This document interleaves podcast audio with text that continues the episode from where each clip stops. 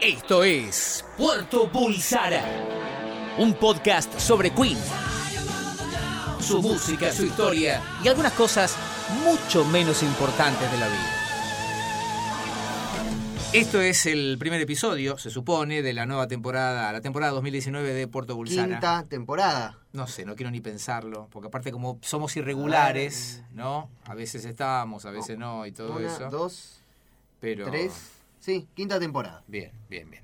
Y hemos salido hoy de eh, nuestra casa.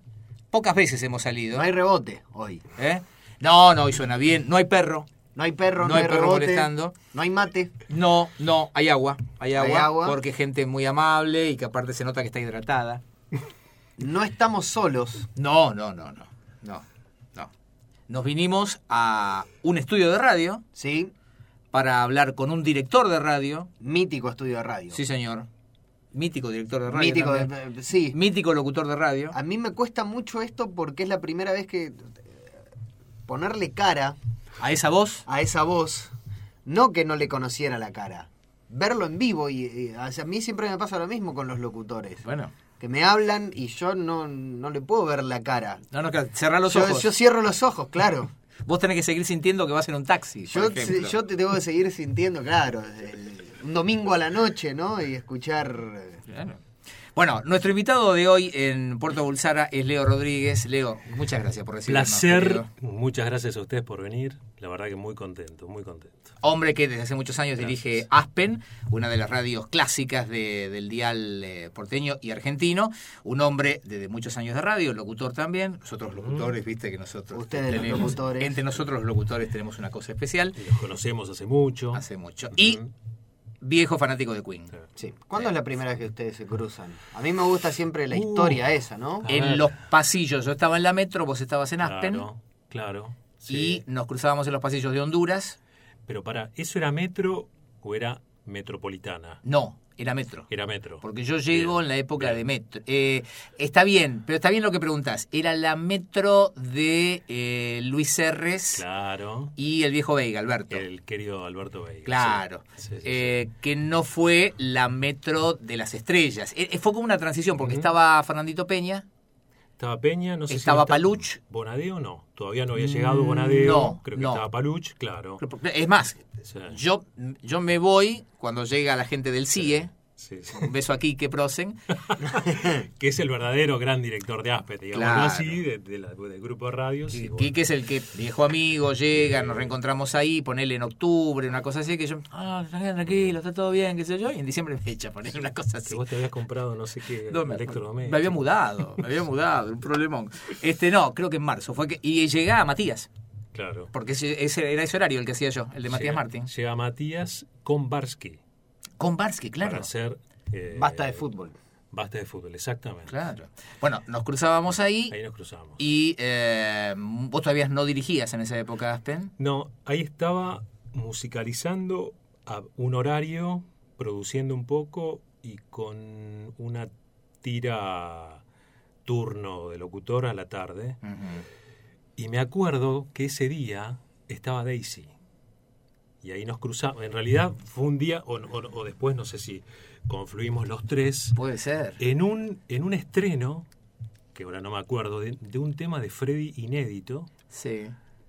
en el año, capaz, a ver, apelemos a la memoria, 2000, 2001, 2002. Y tiene que ser 2001, creo que, que, yo me fui del bueno, 2001. No sé, 2001. no sé qué hubo inédito ahí, Sí. pero me acuerdo que salimos los tres al aire. Sí, ok, ok, eh, ok. En Metro. Sí, sí, sí, sí. y sí, sí. hablamos de ese nuevo tema que no me acuerdo si era. No sé qué de- sería. bueno, Algún lo podemos- lo box. podemos buscar, algún box, pero había un inédito, un, un tipo.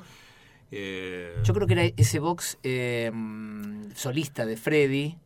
puede Y ser. haya- es que probablemente haya sido el décimo aniversario de, de la muerte, Claro, en el 2001. claro. Tiene que haber sido en esa época. Sí, sí, sí, sí. Y ahí me acuerdo que No nos me de eso, cruzamos. Yo a Daisy sí la conozco de hace mucho. Claro. Eh, y de hecho tengo un par de anécdotas con ella. Bueno, este es, Terrible. este es el momento y este es el lugar. Lo cierto es que yo, a mí siempre me quedó que nos cruzábamos en los pasillos de metro Claro. y este saltaba el tema de Queen. Eh, siempre me quedó tu coleccionismo de picture disc. Sí. Era muy específico. Sí, a vos te gustaba sí. mucho eso. The Solo Collection. De solo collection, ahí está. ¿Y qué, qué vale? Había un inédito ahí. Ahí mismo. Ahí tenemos, ahí Estoy te- por porque fijar. ahora ya, si no, viste, no duermo. No, no. Pasa eso. Vale. Montserrat Live Takes. Puede ser. Mm, No. Me, Barcelona Live Version. My No. Love is Dangerous. Puede My ser. Love is Dangerous, creo que era. My love Bueno. is Sí, My Love is dangerous. O Love Kills. No, Love Kills Wolf version. No, no, No, me suena. no. No, me suena. No. Puede haber sido My eso. Love is Dangerous. Se me había borrado completamente pero esa historia. Me acuerdo. Y además no sé cómo terminamos los tres en el estudio. Sí, sí. sí, 552 euros está este box set. Ah, mirá, Mirá. Una bicoca. A ver. Eh, A ver la tapa, pero mostrame la tapa, a ver, ¿aparece? Porque no, no, no lo tengo ubicado. Había una que era tipo como una tapa bordó y una foto medio oscura de Freddy, y yo no sé por qué lo ubico eso. Un Freddy. Esa, esa de ahí arriba. ¿Es esa? Esta. Ok, era lo que yo decía. Perfecto. bueno, si alguno de los dos lo tiene, Pero yo tengo una versión, me parece, edit. O sea, tengo una. esta tenés vos, que es la que tiene, no es el box set entero, sino No. que es un CD. Es como un. No sé cómo lo llamaban antes a eso. Claro, en realidad, eh, Este es. Exacto. ¿Estamos hablando de este? Es este, sí, sí, sí. sí, sí. El-. Pero bueno, no me acuerdo que presentamos un tema, Claro. los tres ahí. Bueno, ahí, acá. son 10 CDs más 2 DVDs. Sí, no, no, yo tengo una versión editada en, Sí, en uno o dos CDs. pero- En- hay una edición en triple CD que está, pero De, de solo collection, una locura. desde, desde 552 euros Bien. se está vendiendo. Igual ese es un tema, digo, puede valer, pod- podemos tener cualquiera de nosotros algo que valga más guita y la pregunta es, ¿nos vamos a desprender de eso? Por ahora no. No. Pero ese, ¿No, no te desprenderías ahora. de eso? No, cuando digo por ahora, lo- ¿sabes por qué lo digo? Ah. Eh, la semana pasada me desprendí de los últimos CDs que me quedaban, cerca de mil. Pero de Queen también. No, no, no, de Ah, Queen nada. Pero nada. te quiero decir, así como me llegó un momento en el que dije soltar, Sí. A mí también me llegó. No descarto que en algún momento. ¿Sabes qué pienso también? Que esto me lo dijo un, un amigo mío, Ronnie Arias. Hace muchos años, Sí. un día yo no sé qué le decía, no, porque pensar que yo me cruzo con tanta gente que, que es legendaria de radio, y me gustaría, no sé. ¿Viste? Yo diga, le dije, le dije en ese momento, yo tendría que estar encima con el libro de Ulanovsky, Días de Radio, y que me lo firmen. Y él me decía, ¿y para dejárselo a quién? ¿A tus hijas que lo van a reventar Bueno, en cuanto les moleste un poco en un mueble. Y le digo, qué sé yo, tenés razón. A lo mejor esas cosas son para uno y nada más. Por eso te digo, no descarto que algún día diga, bueno, ok, no sé. Pero yo pasé por esa etapa, pero con Queen no pude. No, no, Coquito. No, no se puede, No, no, no, no. pude no se puede. nada, ni nada. No. Ni siquiera, no sé, un vasito de esos que conseguí en algún lugar medio raro. No, que digo, no, no. Es un vasito trucho con el escudo medio. Sí, un vasito tequilero, ¿viste? El escudo todo Sí. deforme, todo medio tonto. Digo, Queen escrito con K. Sí, y así sos- todo no. y, y- y sos un gran eh, sos un gran coleccionista de memorabilia o solo de discos. Mm, Es una buena pregunta porque lo mío fue medio a los ponchazos. Esa es la realidad. Fui de a poco comprando lo que iba pudiendo y lo que iba saliendo. Mi primer aguinaldo en radio fue la caja japonesa, la de los mini Sí, CD. la de los menes Se lo regalaron hace muy Me poquito. lo a regalaron Alexis. hace muy poco. Un abrazo a Luis Autalán. Ese fue mi primer, mi primer aguinaldo y tuvo un motivo, que era escuchar las versiones o los temas desprendidos de, de lo que era el disco, por ejemplo, a ver, Sheer Heart Attack, escuchar, eh, a ver qué había ahí, Ten- eh, Flick Sheer of the Wrist, Sí. Escuchar. Flick of the Wrist desprendido de, del, del resto, Sí. de lo que venía y de lo que Sí, de, seguía. de sí. Lily of the Valley. De Lily of the. Valley. Sí. Bueno, y así, no sé, me acuerdo temas de, de alguno de Queen 2, capaz, eh, porque eso fue lo que, lo que primero me llamó la atención, decir, a ver, ¿cómo estos tipos editaron o cortaron acá para ponerlo en el single? Porque yo hasta ese momento,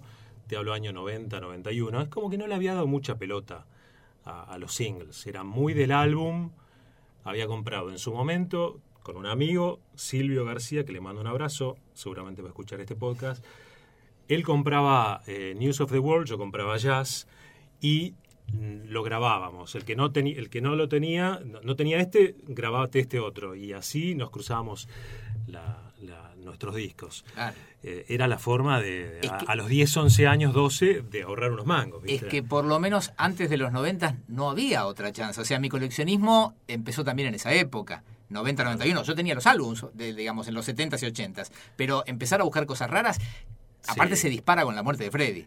Totalmente. Ahí se dispara, pero a niveles eh, insostenibles. Lo que, la ventaja que yo tuve era mi viejo, que laburaba de bancario, Sí. yo lo volvía loco y le decía, viejo, mandamos el cheque a Inglaterra.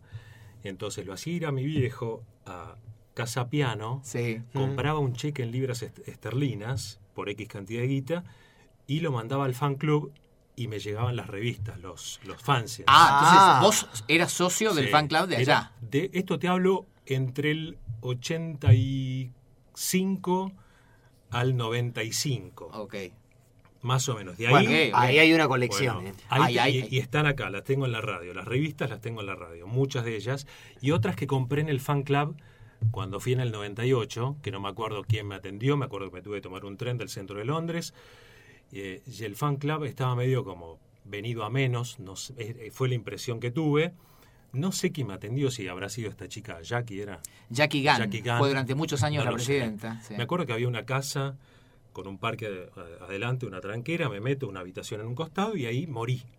Estaba todo. Porque ahí vi Está cosas que todo. nunca en mi vida y medio que o me habrán visto la cara o qué, me, me regalaron, por ejemplo, el folleto que vos tendrás del tributo a Freddy, el folleto ese grande azul Sí. con el con el bordecito rojo y el Sí. Freddy en el medio. Y Vos sabés una- que él no se acuerda nada de ese No, día, ya lo sé.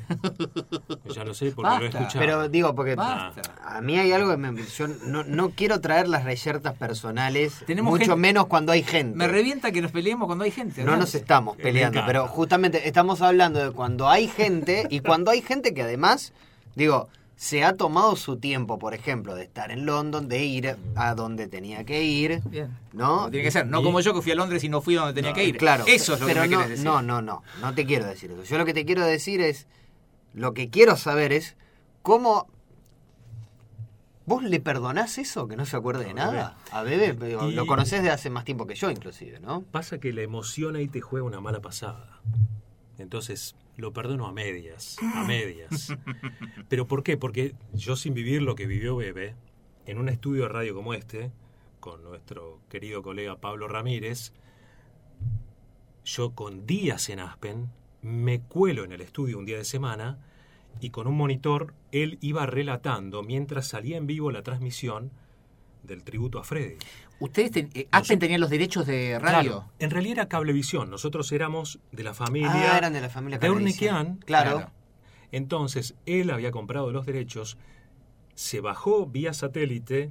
Nosotros, te digo, nosotros no, en realidad Pablo iba relatando lo que pasa. Bueno, y aquí entra Zúquero, y entra Sil, y esto y lo otro. Toda Acá quedó la puerta abierta. Pero al, al aire salió toda la Al transmisión. aire, Vos sabés que completo. eso es algo que no, Completo. no, no lo.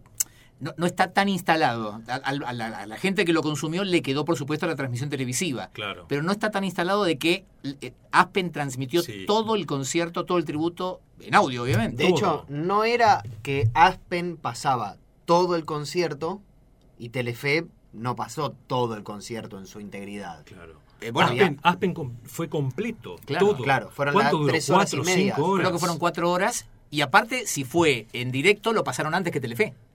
Claro, Porque la misma tarde. Eso dio un una- delay. yo me acuerdo una tarde, ponele, me acuerdo llegar a la radio una de la tarde Sí. o un poquito antes y esto arrancaba a esa hora y terminó como a las 7 y además era un flash ver eh, cómo te avisaban que venían, que, que seguía la transmisión, porque en ese momento, o había, vos te- bueno, no te acordás, pero si te acordás, había, o te ponían algún video en el medio. Había videos para separar las bandas. Eh, bueno. Sí. Entonces, ¿por qué digo que lo perdono a medias? Porque yo estaba ahí en el estudio y era tal la emoción, además de estar en la radio, en la cual yo quería laburar, y ver eso en vivo, decir, esto está pasando ahora en Londres. Claro, claro. Y ver entrar, ya te digo, a, a Axel con, con Elton John y... Bueno, Y todo- además todo lo estabas viendo, lo estabas viendo antes que nadie Sí. en Claro. este país. Mm, O Tenía- sea, eran sí, sí. Pablo Tenían y vos. Tenían video de eso, tenían bajada de video ustedes. Teníamos bajada de video Bien. en un monitor, Sí. pero obviamente lo que salía en Aspen era solamente Claro. el audio, no, no, no había cámaras en esa época, nada. Y la calidad de 91. audio era buena, porque Impecable, bajaba de satélite. Impecable. Y después... ¿Eso está todo grabado? ¿Están los archivos No, de la radio? No, no, no. No, porque eso quedó, quedó en los archivos de, de- de Cablevisión, que después habrá sido Pramer o vaya a saber en qué derivó. Recordemos, ahora me estoy recapitulando, que de Pramer hará cosa de unos dos años, Mm. tiró no menos de cuatro containers de, de cintas.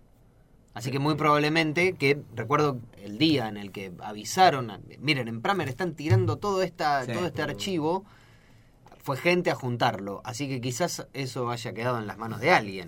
No, yo te preguntaba porque Sí. en, en la vieja época, eh, Rock and Pop, me acuerdo que guardaba, Miguelito Martínez Real tenía Sí. unos DATs Sí. con el archivo de cada concierto que se transmitía en Rock and Pop. Eso, eso en. DAT se grabó seguro, Ok.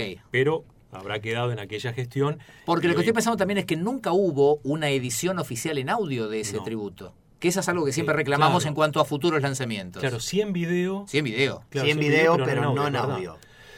Y eh, es un tema Y, bueno. y- y to- todos te- tu- compramos piratas en algún momento de ese tributo y el sonido era en general bastante malo. Yo tenía un pirata, me acuerdo, uno blanco, que además estaba comprimido.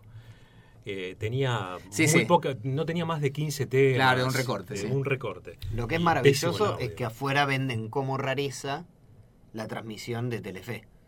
Mirá. Y sí, seguro. Hay una... ¿Y la del 9, del 81? La del Esa 9. es otra. Sí, esa sí, esa sí. se perdió. Mm. Bueno, pero pará, la del 9 apareció, hay un muchacho Ah, que la, la- remasterizó. Claro, pero la cinta original se perdió El- el- en el incendio aquel. ¿De Canal 9? Sí.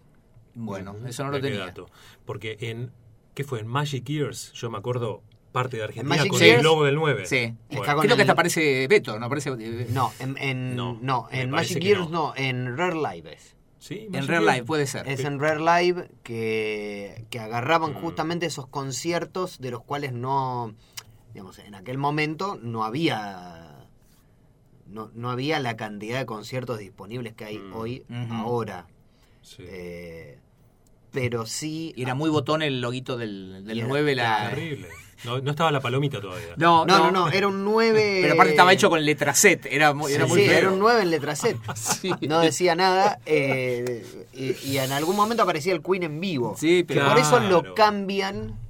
Por eso lo cambian. En directo decía, ni siquiera en vivo. Ok. En bueno, directo. hablando de eso, ayer, a propósito que ustedes venían, me puse a buscar cosas y encuentro un artículo de La Nación, 2 de marzo del 81. Ujú. Yo era muy de los artículos de, de diario. Sí. De hecho, al día siguiente de la muerte de Freddy me compré todos los diarios, tengo los recortes ahí, desde el cronista y ámbito hasta todo. Bueno, y utilizaba esas palabras que eran más de el conjunto Queen, el Sí. cuarteto, Sí, El grupo. confundirse temas, por Sí, ejemplo, Sí. Eh, Otro amor del polvo. Sí, era muy común. Otro, amor, Otro del, amor polvo. del polvo. Sí, sí, sí, sí. Eh, bueno, las, las traducciones Olvídate. sí. terribles, ¿no? Sí. pero era, era un, un tipo de, de raconto, de, de- en definitiva, un review muy a la vieja usanza en cuanto al léxico. Por eso lo de en directo era algo bien de la época. ¿no? Sí, totalmente. Pero volviendo a lo, de, a lo de ese día, fue inolvidable. Y yo te veo a la noche, o al otro día a la noche, en tele, Sí. con Beto. Y Daisy. con Daisy puede ser, sí. Eh, sí, Octavio no, es- saliste, es- esa, claro, misma noche, esa misma noche. Claro, esa misma Esa noche. misma noche, bueno, ahí esto lo contamos muchas veces. Lo que pasa es que había una, un estaba diferido en algunas horas porque el- la idea era Marisa Badía recibía el satélite e iba grabando. Y nosotros íbamos grabando copetes que Claro. se subieron todos al final al satélite. Entonces, Marisa, eh, recién cuando terminó todo el show, ella tuvo todos nuestros copetes y lo editaba con parte del vivo, o sea, parte del satélite, y le metía en el medio nuestros copetes, Claro. dando la sensación de que todo estaba en vivo. Yo no Ah, lo volví a ver nunca más. Eh, están dando vuelta los videos por ahí, los DVDs, porque cada tanto alguno me hace una captura Yo y lo me tengo. lo manda. ¿Vos lo tenés Yo entero? lo tengo, yo lo tengo entero. Pero a mí me- no, no, no, no quiero ni pensar, eh, no me puedo imaginar cómo se vio eso, esa mezcla de las imágenes, si era creíble. Era Sí, más que creíble, Sí, ¿eh? totalmente. Yo siempre acuerdo- que, hasta que no te conocí, yo siempre pensé que Sí. era todo en vivo. Sí, sí, sí, sí. sí. Hasta que no, hasta que no, no, no- por la primera vez que te pregunté eso, fue porque yo pensé que era en vivo. Estamos charlando con, con Leo Rodríguez. eh, yo lo hago como si fuera radio y ya todo el mundo sabe que desde el comienzo Sí. que estamos con Leo. Este, déjame hacer un poquito de historia. Dale. O preguntarte de tu Sí, historia. Sí. Ya sabemos cómo fuiste eh, cultivando la enfermedad, pero ¿En qué momento descubrís Queen? ¿Cómo te llega? Y primero, cuando Queen llega a Argentina, yo era muy pendejo, 10 años. Una prima mayor de 15 años, Sandra, es la que primero me pasa, antes de la llegada de Queen, algunos cassettes. Esos cassettes de 90 minutos, donde capaz que tenías un disco y medio Mm. por lado. Y así empecé a escuchar desde el Live Killers hasta Night at the Opera. ¿Te acordás cuál fue el primero? Y yo, Yo creo soy que muy fue, específico no, no, en las yo creo que fue, digo, creo que fue The Game. Creo que fue The Game, el, porque era el disco del momento. Claro. Eh, Claro. an- antes de The Game sí fue, habrá sido The Game.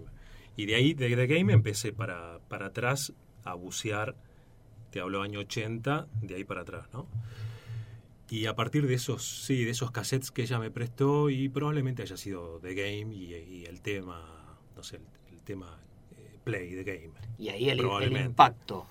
Y ahí el impacto, pero en realidad el impacto viene después con, con Queen en Argentina y toda la fiebre. Y poner un grabador de, de mi viejo TDK, Play Rec, atrás del televisor para grabarlo, de la tele. Fíjate que una locura. Y aparte callar a la familia.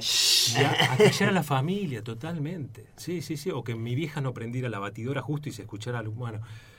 Después, eh, no debería decir esto, cuando cumplo 11 años, se me ocurre llamar a mis cuatro mejores amigos y hacer como una especie de banda en vivo playback en el living de mi casa. ¿Y quién iba a ser Freddy? Obvio, Yo. Obvio. Entonces, había uno que era como que simulaba tocar la batería, otro un John Dee con un Brian May. Y claro, pendejos de 11, 12 años que vinieron a una fiesta de cumpleaños donde ya eh, 11 años, viste, empezás a ver a, a las chicas de otra forma. Eh, entonces dijimos, bueno, hagamos The Game completo. No llegamos ni al tercer tema, porque no, me da vergüenza contarlo. Eh, el bigote pintado con corcho marrón. Sí, claro. eh, no, bueno. eh, fue. Pero habían preparado y ensayado el disco entero. ensayado el disco entero de Game todo, Dra- Dragon Attack, Another One Bites the Dust, Don't Try Suicide, que a vos te encanta. eh, Todo. todo, completo. No lleg- llegamos hasta Another One Bites the Dust, que creo que era el tercero, Claro. creo que era Play the Game, Dragon Attack, creo. O sea, Sí. Y en el tercero, Tuk, clavamos, porque mi vieja dice, che, vamos a jugar afuera, que los chicos quieren ir a jugar a la escondida, ¿no? Y ahí abandonamos. Claro, coman palitos, chisito, No, hagan algo. no, no. Claro. Eh, pantalón blanco, zapatillas adidas blancas Ah, todo. Y una Musculosa. una musculosa Claro, blanca claro. con un con un flash pintado todo borroneado en el pecho así arranca Eh, y, y bueno después ya te digo empezar con este amigo Silvio a comprar yo compré uno vos compré el otro y nos, nos lo íbamos cruzando y mi problema ¿sabes cuál era en esa época? Queen Queen 1 Sí. y Jazz ¿por qué? porque no tenía las letras Es cierto, de los dos es cierto, ¿no? Entonces yo ahí me volvía loco, y si quieren acá engancha la historia con, con Daisy, que es muy graciosa. Entonces eh, yo estaba buscando libros, imagínate, yo vivía en un lugar, zona sur, vos conocés que ahora vas para el sur, Ranela, Sí. pueblito chiquito de Vicenzo, el golf, casas quintas, colegio inglés, que era donde iba yo, doble escolaridad. Pero suburbio. en el orto del mundo, Claro. Para, hablar claro y sencillo, y más en, en aquella época, eh, a una hora de tren de Constitución. Claro. Entonces, bueno, todo el secundario fue, yo recibía las, las revistas del Club de Fans y era, era- las esperaba, esperaba el cartero con, con- con una torta, ¿viste? No sé, era, era un momento de felicidad absoluta. ¿Cada cuánto te llegaban? ¿Eran mensuales? No, eran una por estación del año. Ok. Ah. Una por estación del año. Ah, te mataba ¿Y la- cuánto tardaba? Eh, ¿cuánto? Y- Eran. Er- No eran sí, muy gorditas. O sea que las, la- las tengo acá si quieren después las... Las leías Eh, en. bueno. ¿Cuánto? En una No, semana. eh, y primero me las devoraba de Claro. una y después iba minuciosamente Claro, analizando. a ver qué dice este fanático que vive en, en Holanda, qué sé yo, de, de tal o cual disco, y después revisaba mucho, me- había mucha estadística. Cuando sale a Kind of Magic, había mucha estadística de cuántos, cuántas millones de copias en tal lugar, si fue número uno, si fue número cuatro en, Alemania, todo eso me lo devoraba, me, fascinaba. Y cada una de esas eh, revistas tenía una carta de cada uno de ellos, es decir, una por estación del año, cumplías lo- con los cuatro por año. Una de Freddy, una de, bueno, de los cuatro. Y em, bueno, eso fue ponerle año 85, 86, 87, por ahí. En el 86, 87 me mando un día a Galería Jardín. No, miento, Galería Jardín no, la de Paseo Lavalle. Ok. Sí, Paseo Lavalle. Sí. Y veo el libro, el de Ken Dean, con la tapa, no sé si lo ubican, la tapa de Queen 2. Sí. La misma tapa, Sí. que después tuvo otra edición. Y veo ese libro y fue, digo, me fijé el precio, digo, no llego ni en pedo, carísimo. Ahorro guita, vuelvo a las dos semanas. Además, venirse desde, desde Sí, hasta- hasta el centro. Era todo un tema. Yo trataba de acoplarme con mi viejo que salía del laburo. Entonces venía los viernes, eh, no, no iba a la tarde a la escuela, me daba una vuelta, compraba algún que otro disco. Y eh, hasta antes de eso, en realidad lo que trataba de hacer, ya con un- unos mangos más en el bolsillo, a mis 15, 16 años, era comprar los usados importados. Ok. Ah, claro. ¿Ok? Entonces ahí descubrí, por ejemplo, que el sobrerelieve de jazz o de A Night at the Opera, y también fue, fue todo alucinante para mí. El póster no lo tuve hasta hace poco. El póster de jazz. ¿El de jazz? Porque El cuando compré, el claro, de las chicas en bolas, Claro. Sí. el de las bicicletas. Sí, sí, sí.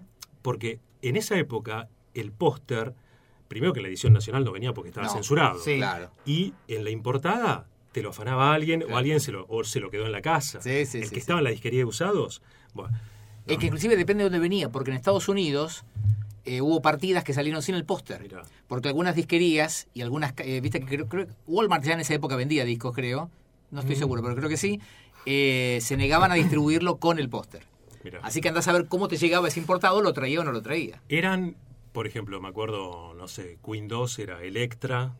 Claro. que era, era Yankee entonces. ¿Electra era Yankee o no? Claro, sí, sí, Electra era otra era EMI. Eh, claro, era EMI o Electra en los Claro. Estados Unidos. Bueno, entonces eh, me meto en la galería Paseo Lavalle, había juntado la guita, me meto en ese local y le digo a la señorita que estaba atendiendo, que tendría, yo tendría 16 años, ella tendría 20, 21, le digo, quiero el libro de Queen que tenés ahí. La señorita me mira, da vuelta alrededor del mostrador, me mira de frente y me abraza sin decirme nada. Me abraza, yo, imagínate, un, un peligato de, de, de Ranela, una chica que te abraza y te dice, bienvenido al club. Así, me llamo Daisy. ¡No! Así. Me llamo Daisy, bienvenido al club. ¿Querés ese libro? Sí, acá está, tomá, te lo pago. Bueno, obviamente me quedé hablando. Yo apichonado, viste cómo es Daisy, que Daisy es, es intensa, pero Intensa. intensa, pero bien. Entonces me dice lo que algo que, que todavía mis amigos me están puteando hoy después de 30 años, no, 30 no, pero más o menos. Sí, 30 años. Y me dice, eh, Leo, vamos a hacer una reunión en mi casa en San Fernando con chicos del club de fans. Yo ni sabía lo que era un club de fans, para que se dé una idea. Claro. no, no tenía idea de que había uno en Argentina Claro. un sábado tal a partir de las 12 del mediodía. Venite, venite con un par de amigos si querés. Bueno, agarro a este pibe, Silvio, a otro más Pablo, que no es nada fanático de Queen, que me hizo la gamba. Ranela San Fernando, dos horas y media más Claro. o menos de ida y de vuelta. Porque era tren, subte, tren, llegar a la casa de Daisy en San Fernando.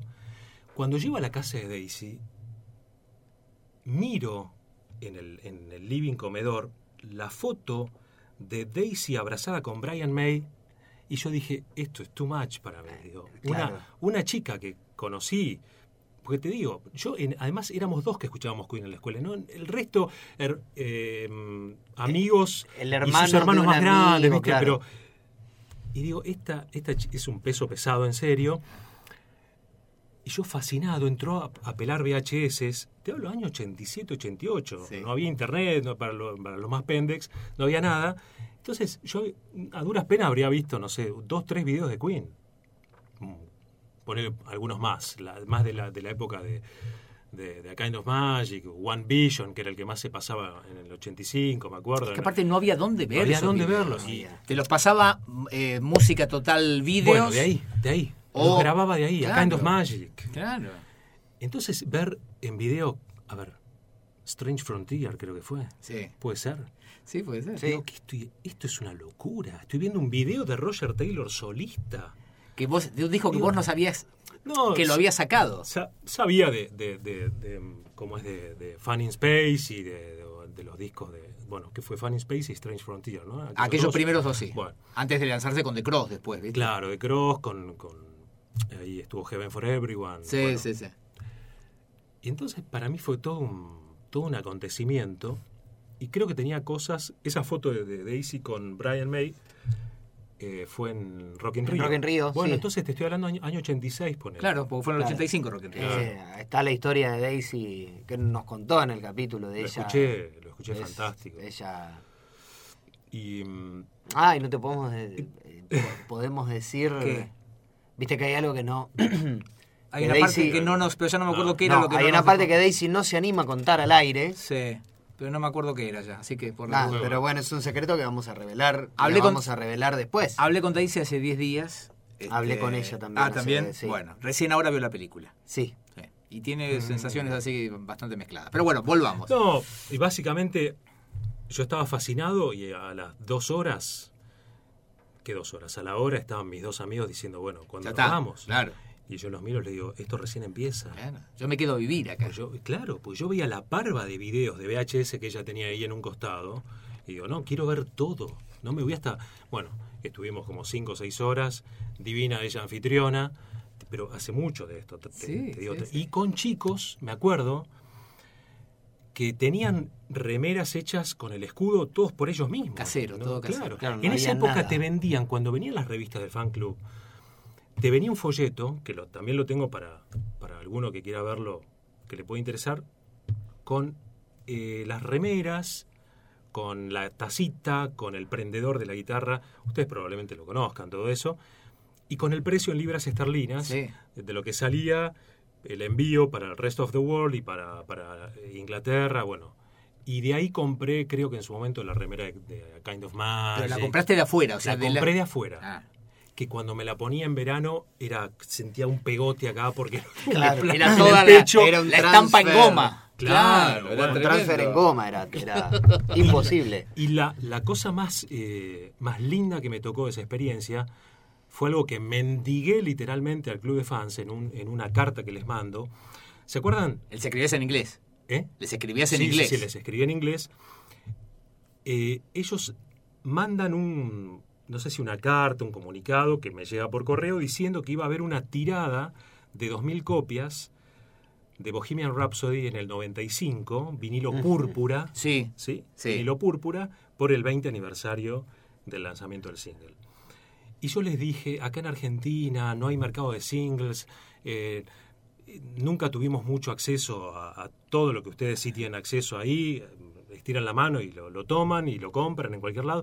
Por favor, quiero una de estas copias. Bueno, y me dan el ok y compro la 1808 numerada por ellos, que ahora veo que sale cualquier, cualquier disparate. Me pongo a romper las bolas y a ver lo que sale, pero piden cualquier cosa por esa. Y no es que lo vaya a vender ni nada, pero es lo más lindo que me queda de esa experiencia con el. O sea, dentro de, dentro de tu podio de memorabilia. Ese es, que eso es lo más alto. Eso es lo Eso más es lo alto. más alto. Lo que más, lo que más aprecio. Porque además lo tengo, fue, es- es- me trae muchos recuerdos. Es, te digo, mi viejo haciendo el cheque para mandar a Londres, que ellos, bueno, primero la carta, que acepten que yo podía comprarles ese, ese vinilo porque no se lo vendían a cualquiera, y recibirlo en casa, tener el cartón original, no, no el cartón del single, sino el del envoltorio, Claro, el packaging original, y tenerlo con... eh, eh, en esa época, vos lo que hacías era escribir tu propia dirección en manuscrito. Sí. Entonces ellos recortaban y te lo ponían en el sobre para enviártelo. Si le pifiabas a tu propia Para dirección... evitar cualquier confusión. Exactamente. claro. Cualquier Ah. cosa la macana te la mandaste vos. Entonces, escrito por, por mi propia Letra. letra, eh, recibir eso en casa fue maravilloso. Ahora, todo esto en la época pre-internet era una aventura. A mí, por ejemplo, yo, yo veía todo eso, yo sabía Claro. que podía hacer todo eso. Jamás se me ocurrió, porque digo, eh, era demasiado lejano. Era muy lejano, era otro, otro mundo. Sí. Que fue lo mismo que nos pasó con un grupo de amigos y con primos cuando finalmente supimos que venía Queen. Porque Era un, era un rumor.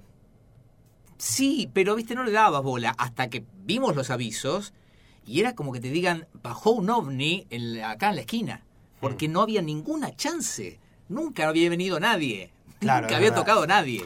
Sí, No, Argentina- Queen, no había no, venido no, nadie. no. David Soul había venido. Sí, Sí. Argentina tuvo, a ver, que yo a veces lo cuento en la radio, que lo- los oyentes te preguntan, che, pero ¿y antes de Queen nadie? Mirá, vino Peter Frampton, Fui a verlo en Sí, Luna Park, bueno, claro. Sí. qué sé yo, estuvo de Police, o no, Police. o Sí, sí, en The esa Police época, por ahí. fue antes, fue antes. Fue, fue antes, un poquito Sí, antes. 80. Con Ghost in the Machine Santana, Santana en San Lorenzo. En San Lorenzo. y Report.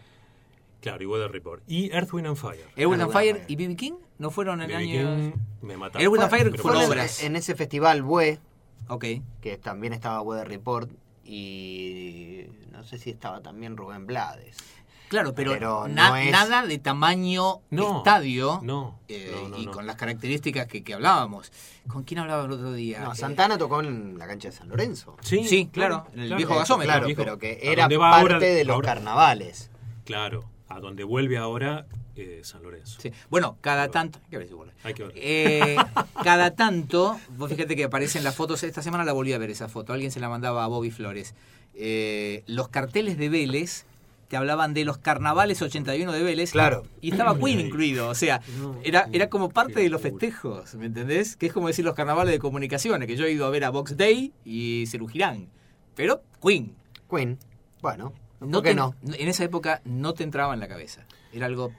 No, y a mí, marciano. a mí te digo sinceramente, ni siquiera se me ocurrió pedirle per- permiso a mis viejos. Era chico. Pero era chico y lo que te decía, hermanos grandes de amigos que iban y que te contaban y que te, te mostraban la entrada y vos decías, quiero quedarme con la entrada, algo, ¿te acuerdas Sí. de la entrada? Vos- Sí, sí, claro. Y mm, después mi primer gran recital termina siendo Yes en el 85 en Vélez también. Con el... Con Trevor Rabin. Trevor Rabin, claro, el- nuevo el sudafricano. el sudafricano. Y con un sonido totalmente renovado para, para ese grupo. Y yo decía, bueno, acá estuvo, acá estuvo Queen, pensaba yo. Serio, estaba viendo sí. a Yes y digo, acá Y estuvo sí, Queen. y sí. Me pasaba eso. Y sí. Eh, O sea que no viste al Queen de Freddy. No, no, no vi al Queen de Freddy. no. ¿Viste a Brian en el 93? Vi a Brian en el 93 que fue Joe Cocker soporte, una cosa Joe así. Cocker Joe y Cocker. Paralamas. Sí. Claro. Nunca me acuerdo en qué orden. ¿El que cerraba era Brian? No, Sí. cerró Joe Cocker. Cerró Ah, Joe ¿sí? Cocker. Sí, sí. sí, sí, cer- cerró Joe Ok, Cocker. de ese dato no, la verdad que no me acordaba. Esa fue tu primera experiencia, digamos, con, con, Esa, sí. con Queen y, y alrededores tal en cual. vivo. Después con Paul Rogers, Sí. eh, que cuando sale, de tenerlo a Brian ahí a, a dos metros, pues estaba muy bien ubicado, eh, y sale creo que abre con Your Mother Down, Sí. y me quedé, me quedé literalmente sin voz de los nervios y de la emoción después de, después de ese tema, y me quedé sin voz. Nunca me pasó en mi vida, ¿eh? de, de- de- de estar... Aparte ya con- adulto, ya laburando. adulto, un boludo grande, Claro. un boludo Ya. grande. Sí, decilo, decilo. Después, pero bueno, eh, yo soy muy Brian. Ah, Para mí, Brian es. Eh, yo cumplí un sueño y vos estuviste presente. Lo bebé. cumplimos juntos, Lo sí. cumplimos juntos. Y yo eh, a veces digo, porque me acuerdo lo que te pasó a vos y me lo dijiste, y dije, qué lástima que no se te ocurrió llevarte una virome. Perdón que te lo refriegue por la cara, No, pero no, es, no, ref- no. es refregártelo, No, es- porque est- estuviste muy bien, eh, hiciste todo bien y cuando yo quise, eh, ya, está, ya era tarde. Vos encaraste primero con la firma y fuiste genial.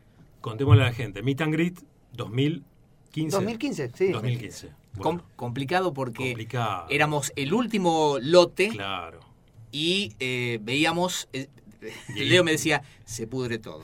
Veíamos a Jim Beach puteando a los Sí, organizadores. Jim Beach estaba muy caliente, Sí. Mm. no voy a decir por qué, por una ausencia notoria que debería haber estado. Es cierto, Muy caliente. es cierto. Una Pero ausencia cal- de acá. Una ausencia de acá que debería haber estado por haber recibido a una banda semejante. Jim Beach no se lo perdonó a la compañía discográfica, digámoslo como fue. Ah, bien. Debería haber estado la número uno que no estuvo. ¿Ok? Entonces el tipo se puso loco. Lo arreglaron bien, lo manejaron bien, pero ahí es donde yo sentí que peligraba el meet and greet. Sí. Brian y Roger estaban en otra, con, la- con, con gente de, no sé si, de otras radios o medios, pero meet and greet también, pero eh, Jim estaba loco. Claro, y veíamos que se, se alargaba, porque había mucha gente. Yo encima, yo lo contesto ya en el podcast, yo llego al final porque tengo que hacer una salida en vivo para la radio. En un momento casi no me dejan entrar. Y yo entro en el grupete final en el que estaba Leo. Y él me dice, mirá, esto está mal, Sí. porque están calientes. No sé qué va a pasar, porque en un momento dijimos, no sé si no lo cortan antes. Sí, Porque sí. la preocupación de Bichis también era que habían hecho entrar más gente de la acordada. Ah, ese dato no lo tenía. ¿No? ¿No te acordás vos de no. eso? En un momento yo lo escucho, que le había Ah. dicho, una, un meet and greet es algo más chico. Le decía él a uno de los de la compañía local. eh, este, y éramos, se ve que había pasado un montón de gente. Claro. Ahora, que- Entonces, nosotros éramos el, como, el como bloque nota, final. como nota al pie, que gana de romper las bolas Jim Beach, ¿eh? Sí, estaba Yo como- entiendo la, la ausencia. No, pero está bien. El tipo, a ver, lleva 50 años defendiendo a esa gente, menos, 40, 30, no sé. Defendiendo a esa gente. En el otro lado, y en un punto los- lo entendés, había dos tipos grandes. sí, Y Son- Jim Beach grande también. También. Con ese pullover verdoso todo rasposo que tenía, digo, 28 mil bolitas tenía, ¿te acordás? bueno. Y es, y es mega millonario. Ni hablar. En un punto yo decía, uy, es cierto, son tipos grandes y en un, y en un ratito se tienen que subir a hacerte un show de dos horas. Claro. Viste, yo. La verdad hay que ponerse en todos los lugares. Bueno, pero Igual 10 Leo- minutos más. Igual Leo y yo estábamos con una tercera persona, que Claro. también era importante, Sí. para, por lo menos a, a mí me había facilitado mucho Sí. estar ahí. Para, ah, para él era casi lo mismo estar ahí, me parece. Sí, Casi. sí. No importa. No importa, no importa, pero sí. Este, pero a, ¿Cómo Le- que no a importa? Leo y a mí nos Cuando iba, la foto te vas a dar cuenta. a Leo y a mí nos iba la vida en ese momento. Nos iba la vida. Y Claro. yo, y a mí se me iba la vida en lo que logré. Sí, Dos cosas fue. Primero, nos sacan la foto y cuando nos están sacando a todos, yo me quedo y le digo a Roger, no, Roger me tira algo como, bueno, no me acuerdo textual, me dice, bueno, que disfruten el show, que sea un buen espectáculo. Y yo le digo, me encanta Drows. Sí, me salió. Eh, Te lo dije, Tomás. Me encanta Drows. Y me mira y me dice, no la vamos a tocar. Una cosa así. "We're not- for sure we're not gonna play. it". Una cosa así como diciendo, boludo, ya sé- ¿qué me venía? Porque me contestó algo parecido. Eh, y, me- y todo bien, ya está, yo se ahí lo dije. Fue y le pidió Drows. qué genial. Claro. No sabía eso. No, y cuando me quedo con Brian, saco, tenía una campera, saco del, sobre, del, del bolsillo interno el booklet de Queen 2 con un marcador y le digo, Brian, this is my Sgt. Pepper. Así, este es mi, mi Sargento Pepper. Y le digo, por favor, fírmamelo.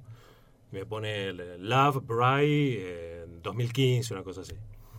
Y ya está, feliz para toda la vida. Ahí es cuando yo me doy cuenta de lo que está haciendo él y quiero, yo ya estaba medio de salida porque había un muchacho grandote, morocho, Sí. que nos Sí. estaba arreando. Entonces yo saco mi booklet y amago volver atrás y ahí es cuando el morocho me dice, no, sir. Pero estuvo muy bien, Leo, aprovecho el momento. La vio. Me- me- La vio, la vio. Además, la vio. el estrés con el que yo había cargado ese día, que había, me había ido rajando del cumpleaños de mi hijo Joaquín, la dejé a mi mujer con todo el balurdo y todo los- el pendejerío en la fiesta de cumpleaños. Candelaria, mi mujer, a quien amo con todo mi corazón, en un momento, no, pero que ese cumpleaños de tu hijo cumplía cinco años, creo, sí, cinco. Eh, le digo, Cande, me tengo que ir antes, a ver si entendés. Y en un momento es como que la veía que... mm, No, no estaba- terminaba de entender. la aparté y le dije, esto es muy importante para mí, me voy, chau. Y me fui. Era eso, eh, la vida o la muerte. Sí, ¿no? sí, totalmente. Es, Pero, increíble. y después el show lo vi con un placer, con un placer tal de decir, lo logré. Porque Eh, lo vio con la firma en el no, bolsillo. no, ¿Sabes que no tanto por la firma? Por haberle dicho a Brian Sí. que este, este disco para mí era mi Sgt. Pepper con todo lo que eso significa y eh, por lo menos para mí y haberle dicho Drows a Roger Sí. Taylor mirarlo y que decirle uno- Drows Sí, sí, sí. Yo creo que también esos momentos son. Si uno lo piensa, Es- son cinco segundos. Que Es que es eso. Eh, yo también siento que la boludez que le dije a Brian, Sí. yo me las, me las eh, o sea, la, la- la tenía guardada que- desde hace 40 años. Y fue lo que salió. que te- Sí. te acordé con- lo habrás dicho mil veces acá No, no, sí, sí. podcast, pero- dije en ese momento, primero que tendría que chequear la estadística, no sé cuánto mide. En ese momento me pareció de 2 metros 10, Claro, es muy como alto, mínimo. sí. A mí me pareció interminable y le dije, Brian, tu música ha sido tan importante para mí y para todos nosotros. Yo te quiero agradecer mucho por la música. I appreciate. Me dijo, muy polite el tipo. muy- Y a Roger que le dije, Roger, viste que es más Entonces, viste, más de, de, de, de rock roll, digo, you are the man, you were always the man. I know, I know, me dijo. Algo así como dijo, I, I'm trying to, no me acuerdo, pero como diciendo, sí, estoy tratando de seguir siéndolo, ¿no? Y fue eso, pero yo me saqué la foto que nos sacaron y que nos mandaron al, día siguiente Sí, o a los sí. dos o tres días. eh, vos sabés que yo no, nunca, nunca la publiqué Mm. porque a mí me pareció que era demasiado íntimo. Eh, muy tuya, está bien, sí. Se la mostré a amigos nada más. Está bien, y está muy bien. Pero a mí me Está pareció... que- y yo cada tanto me, me encuentro con esa foto y, y nos miro las caras a nosotros y eh, mi cara Y son- es indescifrable. Por son ejemplo, rostros desencajados. sí, mi cara es indescifrable. Son rostros ¿Sabes desencajados. lo que significa para, para mí? Yo cuando iba, iba a colegio doble escolaridad y la escuela muy cerca de casa, tienen calor, prendo el aire, ¿eh? dígame. Yo no tengo valor. Yo Ok. estoy. Estoy- estoy. Eh, y tenía siempre entre el turno mañana y tarde una hora y media para escuchar algún disco. Eh, Ir a comer a mi casa, escuchar algún disco y siempre era, por lo menos en la semana, de los cinco días, tres de Queen seguro. Y completos. Yo no me permitía saltearme una canción. Ponía el disco de punta a punta y si venía eh, Don't Las Try palabras- Suicide, O las palabras de amor. bueno, de- después entramos en ese terreno. Eh, querés. Pero no me salteaba una canción. Entonces, y, eh, tenía en mi habitación tenía los pósters. Y lo que digo es, esas caras que horas y horas miraste y admiraste, y escuchando el disco, diciendo que hijo de puta el solo de guitarra, y acá Freddy cómo se va arriba en este tema, y, el, y la batería, y el bajo, y, y los tenés ahí, es fuerte. Porque todo eso te atraviesa en un segundo. Yo tenía esa rutina de, de- de adolescente que era escuchar por lo menos tres discos por semana completos, de punta a punta, y quedarme encerrado en mi habitación y disfrutarlos de esa manera, ¿no? Rodeado de lo que tenía en ese momento. ¿Te acuerdas que estaba póster del tiempo? Sí, claro, estaba en Bueno. Corrientes y Suipacha. Claro. Sobre Corrientes. Ahí vendían algún que otro eh, póster de Queen de la época, no sé, yo tenía uno de la época de, de A Night at the Op- no, del Arlequín, ya era de News of the World, ¿no? Sí. Sí. Entonces tenía uno de- y cantando 39. Ujú. Y yo además cuando me compro el póster digo, ¿qué tema están haciendo acá? ¿Viste? Acústico, ese es raro. el de- Acústico, claro, eh, eso es algo que Eh, me pasó, es algo que me pasó a mí, pero Que exactamente lo mismo. Yo, me- Mm. A mí me regalan, en CD, claro, creo que fue para cuando cumplí 10 años. Cuando cumplí, no, fue antes, porque a los 10 años me regalaron otro disco, pero cuando cumplí 9 años me regalan a, eh, a Day of the Races. Y, y, y claro, decía, ¿por qué? ¿Por, por qué eh, están, por qué está Claro. parado pegándole al bombo y con una pandereta en la mano? Bueno, perdón, el póster era de, del De- sobre interno de A A Day Day at at the the Races. Races. Ahí va. Claro. Sí, sí, sí. Es ese es el el, póster que tenía. Lo que pasa es que también esas cosas no sucedían y era tan intenso por la falta de información. Claro. Entonces, lo que vos no tenías, lo rellenabas Es algo que Pensando hoy en día, y fantaseando claro, un poco. Es algo que hoy en día lo solucionás agarrando el teléfono. Claro, Claro. pero no, no, no, no estaba esa chance. No estaba. No estaba esa redondeando, redondeando lo que les dije antes y no, no, no terminé de, de contarles, eh, yo estaba obsesionado con conseguir las letras de Queen y de jazz. Sí. Y la, prim- la primera cosa que, que consigo son las partituras. Ok, el, el cifrado americano. claro, no, las partituras. ¿Partituras directamente? partitura directamente. Fotocopia de partitura. Y ahí estaba. De los temas de jazz. Claro. eh, entonces, a- de ahí leí por primera vez la letra de, por ejemplo, no sé, My Favorite King, que digo, quiero leer realmente lo que está diciendo, lo que está cantando Freddy. Y de jazz también, eran los dos discos que me obsesionaba saber. Claro, recién después con el remaster del Y 90 después, y con el dos. 91, con Hollywood, con Claro, la Hollywood Records, reediciones que de nunca le voy a perdonar a Hollywood Records, no sé si lo habrán hablado en un podcast, a It's Late le faltan un par de acordes. A It's Late. No tengo. ¿Del no, yo comienzo? Tengo una A edición propósito. vieja. Tengo una edición vieja. yo. Yo Tengo también. el CD acá, se lo llevan, escúchenlo. A It's Late le chorearon dos, tres acordes del inicio de guitarra. comienzo. Clen, clen, clen, bueno, no sé. Arrancan el. Arranca, no, no, no, no, no, no, no. Eso ya sería para ir y, y- y acribillarlo. Sí, acribillarlo. Pero eh, no es poco el dato, me parece yo acostumbrado al Claro, vinilo de siempre. claro. Eh, es más, creo que ya tenía algunos CDs de la edición EMI, puede ser, Sí. que fue anterior. Sí. Eh, y digo, acá falta algo. Bueno, le faltaban, le faltan dos, tres acordes del, del inicio de guitarra de, de It's Late. Y les hago una pregunta. ¿Dice hola muchachos o no dice hola muchachos? ¿En It's Late? No, en No, Who no. Needs You. Sí, Who Needs You. sí, sí. Hola muchachos. Sí, sí, sí. Dice Eh, hola, el, muchachos. el tema tiene un este. Vos que sos muy News of the World, ¿no? Sí. el, el tema tiene una. un- No es mi disco favorito, pero soy muy Ah. News of the World. La canción tiene atmósfera latina. Pensé Nunca que- hicimos no es mi disco Ah, favorito. bueno, bueno. No. no. Tiene- Mi disco favorito es Heart Attack. Bueno, Y nunca lo. para mí es Queen 2 y Sheer Heart Attack. Bueno, pará, ya que estamos Bueno, por ahí. perdón. Vayamos, Sí, sí, vayamos ya- por la música. Hablemos de música un poquito. Eh, Hable- ya arrancás diciendo tu Sgt. Pepper es Queen 2. Sí. Como toda persona de bien. No, Toda persona de bien pone a Queen 2 Pero- entre lo mejor. Eh, Pero, ojo, no, no es para... Alguna vez lo he discutido con amigos o lo he charlado.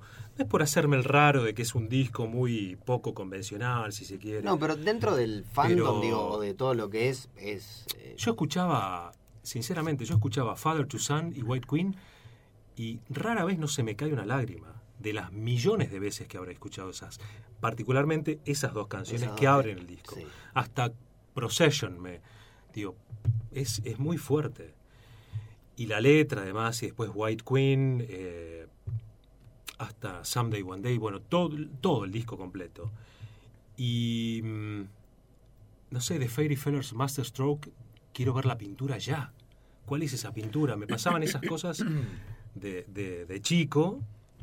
eh, y no sé si viste, eh, hay un video en YouTube Ajá.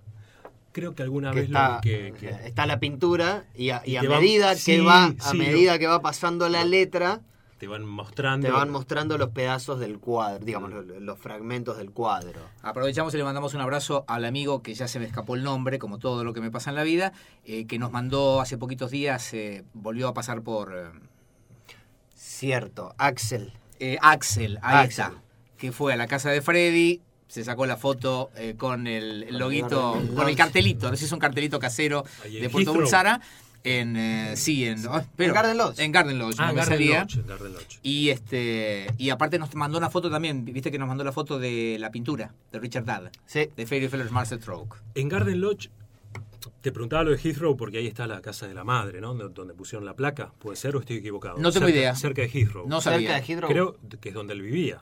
No, vivía en Garden Lodge. No, no. No, no, no. Vos decís cuando era- cuando era cuando chico. él, Ok. cuando él era chico. Claro, sí. cuando era chico creo que vivía en la zona de Heathrow. Sí, claro, Y tiene sentido ahí, por el, por el ahí. aeropuerto. Bueno, ahí pusieron una placa que creo que fue a descubrir Brian May con la hermana de Freddy. Sí, Sí. Cash- Kashmira. Kashmira. y la, la- la madre ya había fallecido, creo, bueno, y ahí pusieron una placa, que era mi intención, es un viaje que hice el año pasado, ir hasta ahí, pero me quedaba muy lejos Heathrow para ir eh, en el medio de un viaje. Pero con Garden Lodge me pasa que hicimos un Aspen Tour en el 2000, 2015, que fuimos a cubrir Rod Stewart y Simply Red, eran dos shows, y caigo justo el día del aniversario de la muerte de Freddy, el 24 de noviembre del 2015. Me bajo del avión, voy al hotel, ya a esa, a esa altura del año, Londres, 5 de la tarde, es casi de noche, Claro. subte, y me voy a la puerta de Garden Lodge, velitas, 30 personas, no mucho más que eso, y eh, me pongo a charlar con, con la gente, había uno peruano, le digo, mira, ¿querés salir para la radio? No, no, prefiero que no, que sí, bueno, al final no salió, hice una salida al aire yo desde ahí, y eh, cuando me voy caminando, en esa calle muy oscura, una chica me dice, Leo Rodríguez. Sí, soy argentina y te acabo de escuchar al aire. Vivo acá a la vuelta. Te acabo de escuchar al aire. Y se vino. Y se, y se, así estaba. La típica, ponele, 7, 8 de la noche, que salió de la cocina Sí. Claro. con unas zapatillas y un desabillé. Sí. Una chica, una mujer, cuarenta y pico, y me cuenta, bueno, que, que escucha la radio y que me dice, no podía creer que estuvieras acá a la vuelta, voy a conocerte. Y bueno, me terminó contando que más de una vez pasaba y que veía cómo arreglaban el jardín y que se la cruzó a, a Mary A también, bueno. eh, esas cosas que te da la radio, ¿viste? Genial, que, genial. además justo llegar el día del Justo aniversario ese de, día. Genial. ¿Lloraste cuando llegaste? Eh, ¿Se te cayeron un par de lágrimas? No, no, la- lloré al- al- ¿sabes cuándo? A las dos semanas de, de haber muerto Freddy, me cae la ficha a mí. Bueno, ahí es cuando me pega y escuchando algún disco se me pianta un lagrimón. Y después volviendo a Daisy, Freddy se muere un domingo, mezclo todo, pero creo que está Vale, bueno. vale, vale. Freddy muere un domingo. Ujú. Daisy ya estaba laburando en, En Hit. Hit, que en realidad creo se llamaba, no sé si, no sé si no era FM Continental, fue Puede entre ser. Melody y Hit se llamó FM Continental y yo ya laburaba y hacía los fines de semana. Y eh, digo, me voy a levantar temprano porque ella era la locutora de Garibotti en la primera mañana a ver qué pasa al aire. Primer programa lunes, Daisy no sale. El segundo programa Daisy no sale tampoco y el tercero Garibotti le empieza a preguntar qué pasaba, que no, que cuente, y ella medio se le retoba al aire a Luis. y eh, nunca terminó de contar por qué no podía salir al aire, porque lo más loco es que después ella hacía como una especie de medio turno, donde salía despampanante, Sí. y cuando se iba a tanda, porque yo iba a la radio y me quedaba con ella a veces, cuando se iba a tanda se ponía a llorar como una loca, iba y venía, iba y venía. Bueno, y me acuerdo que un día me dice, tengo cosas que me llevaron del, del- del club de fans, venite a casa, tenía un santuario de Freddy, incienso, eh, velitas, todo, terrible. Bueno, mezclando así un poco radio y, y fandom. Eh, volviendo a la música, Queen 2, Sheer Heart Attack vendría después, creo. Pero soy de los que hasta Inuendo, todos. Después de Inuendo, Made in Heaven, vos sabés que Bueno, es, es una... tengo que escuchar el, el episodio de Made in El que no episodio de. Made in Heaven es en el que, para mí, yo soy de la idea de que tendrían que haber tenido una anthology, o, Mm. o mismo tres anthology, como los Beatles, una etapa hasta el 80, 81, una hasta el 86 y otra que comprenda del 87 al 91.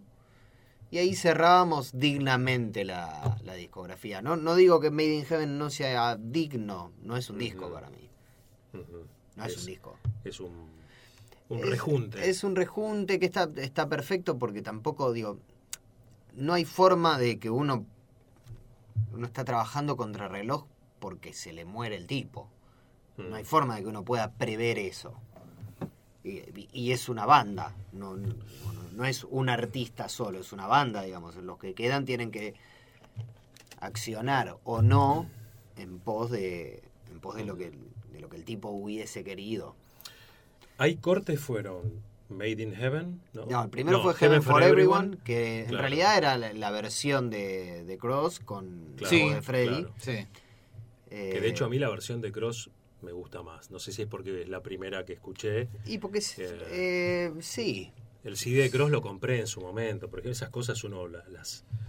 sí, quizás tiene que, cosas. tiene que tener ese valor sentimental un poco de haberlo escuchado antes. Para mí lo, lo más fuerte que han sacado, eh, digo, lo, lo mejor que han sacado post-mortem de Freddy, primero es el, el documental, el, el de 2011, Days of Our Lives. Sí, fantástico. que es ese es, me parece que es el documental definitivo y, y el año pasado cuando sacaron por lo no el año pasado ya no en 2017 cuando sacaron eh, ay se me fue el nombre del tema eh, El que tenía, el que tenía- eh, la BBC Sessions, no. no, el No. que tenía los temas con Michael Jackson. no no no el de ay All Dead All Dead cantado por Freddy que Ah, tiene- ok. Ah, la, of edición especial World. de News of Claro. Bueno, ves, ahí tengo, tengo esas son las cosas que no me que no me gusta de mí. Tengo la caja de, de- de News of the World, la tengo ahí cerrada y estoy esperando siempre el momento.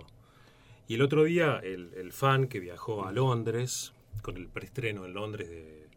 vos fuiste de- al No, Ay, No, qué, no, qué malo sos. sos malo. Esa es una Sí. pregunta que no Y, pero pensé que había No, ido.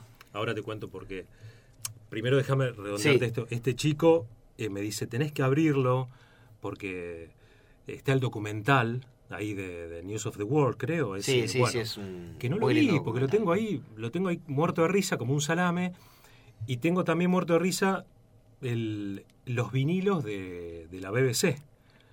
Y también compré la caja con todas las entrevistas, tres horas de entrevistas de la BBC, que ese es un material que a mí me encantaría realmente dedicarle tiempo, porque ahí tenés mucho Queen 2, Claro. tenés, bueno, Queen, Queen 2, creo que algo de Sheer Heart Attack debe haber también, y después... Y hay un par de entrevistas con John Peel, ¿no? Claro, que y John ahí Peel ese es es el... el número uno en Claro. muchos aspectos, ¿viste? Entonces, y además John Peel no sé si era un tipo tan tan Queen.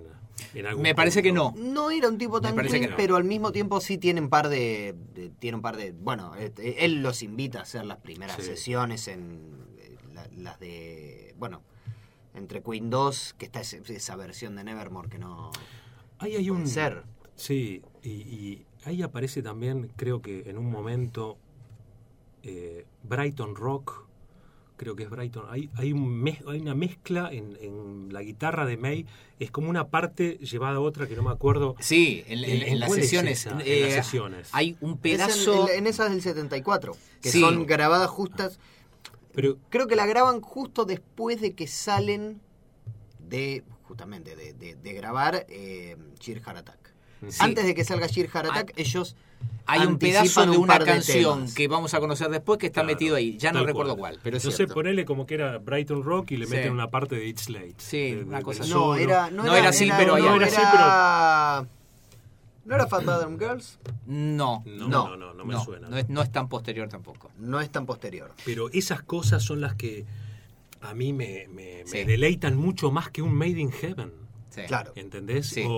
La cocina, sí. La cocina realmente y, mm, y además eh, la presentación de estos discos es fabulosa.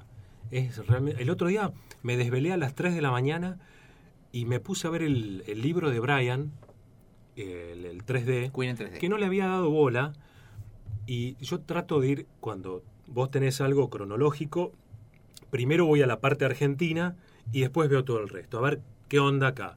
Y aparece en la, la- la foto de- de- del grupo con los, los policías, Con los en la policías. autopista Sí, sí, sí. y alguna que otra. Y el libro está, eh, está muy bien también, digo, más allá de que alguno puede decir es que eh, un, no sé, quiso hacerse unos mangos de más, todas esas cosas que Tiene son las derecho. Si discusiones así siempre lo y quiso derecho, hacer, lo pero la tiene verdad que derecho. Son sus fotos. totalmente. De Escuché su el, banda. el capítulo que hicieron con Ariel, que Claro, es bueno, una foto. Ariel es la foto de cierre. Sí. Yo todavía no lo leí el libro, eh, pero lo que pasa Necesito más tiempo, eso es lo Sí, que digo. Necesito sí, más sí. tiempo, pero tiempo dedicado, 100%. sí, sí. Sí, porque no podés- no, puedo ojear eso, ¿entendés? No, no. Yo lo quiero, obviamente miré las fotos de- desesperado en cuanto me llegó. Sí, Pero, pero, no. pero quiero profundizar. Claro. Es lo que me, lo que me pasa Claro. Hoy con, con todo eso. No, no, no me puedo permitir abrir esto y dejarlo así. Eh, sí la caja, la caja que fue el regalo más lindo que me hicieron de, un- de la discográfica. eh, eh, Eduardo Lizazo un día me dice, venite que tengo un regalo para vos. Y me da la caja de vinilos de colores. Bien. La, Sí, sí, sí. la- To- Toda la discografía toda la discografía. de vinilos de colores. Y ahí ya es como que, bueno, estás más familiarizado con eso, abrir eso es más fácil, Sí. poner el disco y sentarte a escucharlo con tus hijo- hijos es, es todo un, un viaje de nuevo, volver de nuevo a las fuentes. Eh, pero necesito ese tiempo dedicado 100% a, a que no haya nadie, ¿viste? Una cosa muy, muy de poner un cono del silencio y que nadie joda ahí. Te corto un segundito, Sí, sí, sí. porque ya que hablaste, saltó, saltó el tema de las entrevistas y John Peel y demás, esta semana me pasa mi hermano el link, yo no tenía ni idea. Steve Jones de Sex Pistols Ah, sí. hace un programa de radio en la KLOS de, KLOS de Los Ángeles. Eh, en la que, un programa en el que entrevista a muchas estrellas de rock. Le llevan, hace dos años, en, en la, en la gira de presentación del libro Queen en 3D, le llevan a Brian May. Brian May no sabía dónde iba. Claro, el tipo, viste que como son las giras de prensa, le habrán dicho, bueno, hoy tenés tres entrevistas de radio, dos de televisión y qué sé yo. Entonces, cuando llega, descubre que el conductor del programa es Steve Jones, el guitarrista de los Pistols. ¿La viste toda la entrevista? Eh, no, entera toda no, pero Es maravillosa. Los dos están, sobre todo Brian, están eh, genuinamente eh, contento de encontrarse con semejante personaje. A los dos les pasa. Y a la vez, los dos no tienen mucho punto de contacto. Porque claro, en un punto vos te das cuenta, y cuando empiezan a charlar, eh, 40 años atrás, estaban en veredas opuestas. Claro. Claro. años atrás. Ellos te- en un momento dicen, sí, claro, bueno, no nos veíamos de... Bueno, de hecho, estuvimos grabando juntos News of the World en el mismo lugar. Claro, Emi. Y ahí está, sale la famosa anécdota de, De de, de Sid y Freddy.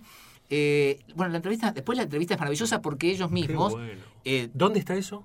Está en YouTube. Está en YouTube, YouTube. en- lo, lo googleás así. Y aparece. Brian con Steve Jones. Sí, aparece. Casi no hablan de música. Porque Mm. después hablan de- del veganismo, eh, el, el- el universo y qué hay después de la muerte. Hay muy poquitas referencias de música, pero hay como una cosa de somos pares, pero no nos conocemos tanto. O sea, Steve Jones le empieza a tirar. Vos hiciste tu guitarra, ¿no? Una, Eh, claro. una boludez que vos decís. A esta altura, claro. ¿me entendés? Y Brian le dice, bueno, yo te repito lo que te dije antes hace rato fuera del aire, que Nevermind the Bollocks es un álbum, la verdad, impresionante. ¿Viste esas cosas que decís, yo estoy viendo esto?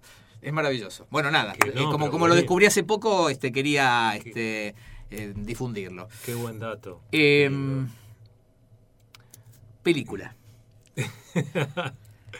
Con Leo pasa esto. Eh, cuando se habla del estreno, de la fecha de estreno de la película, eh, yo sabía que él iba a hacer lo imposible por ir ahí. Yo tenía la misma aspiración trabajando en otra radio. Sí. Eh, y en un momento veo que él dice, bueno, tal día vamos a estar allá. Digo, esta madre, esta madre. Entonces le mando un mensaje. Ganaleo. Le mando un mensaje y le digo, hijo de tu madre, te vas para allá. Y vos me dijiste, todavía no lo tengo cerrado, pero me voy como sea. Y pasaron cosas. Y pasaron cosas. Primero, déjame contarte que cuando ya era inminente el estreno de la película en 2018, yo quería hacer una movida sí o sí con la radio. Logramos el contacto con Fox y le digo a, Martín Zambonini de Fox, le digo, Martín, te voy a pedir todo y dame lo que puedas. Te voy a pedir un oyente el día del preestreno mundial, ir a cubrirlo, yo, nadie más, ir a cubrirlo y que me cierres una sala para oyentes de Aspen un día antes me alcanza del estreno. Todo que sí, impecable. El día del preestreno mundial, que ya teníamos el ganador todo, decide la dirección general de la radio hacer la fiesta de los 30 años de Aspen.